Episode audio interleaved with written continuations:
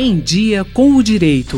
Um programa sobre os direitos e os deveres do cidadão, das empresas e do governo.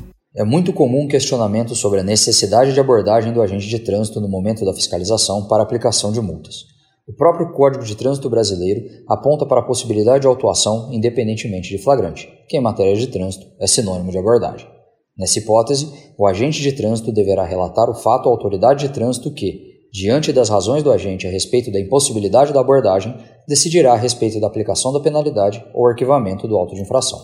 Mais recentemente, o Manual Brasileiro de Fiscalização de Trânsito resolveu a questão determinando que o agente de trânsito, sempre que possível, deverá abordar o condutor do veículo para constatar a infração, ressalvados casos onde a infração poderá ser comprovada sem abordagem, e estabeleceu três situações possíveis: a infração constatada sem abordagem, a infração constatada necessariamente mediante abordagem e a infração constatada vide procedimento, nas quais a abordagem do condutor deverá ser realizada em situações específicas.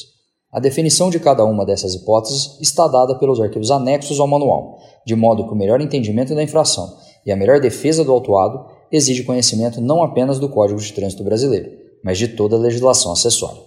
No entanto, em resumo, pode-se dizer que a abordagem fica dispensada para os casos em que seja possível comprovar o cometimento da infração com o veículo estacionado ou em movimento.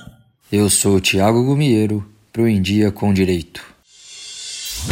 Em Dia com o Direito, um programa da Faculdade de Direito da USP Ribeirão, coordenação do professor Nuno Coelho. Sugestões de temas ou críticas, e-mail em diacomdireito@usp.br.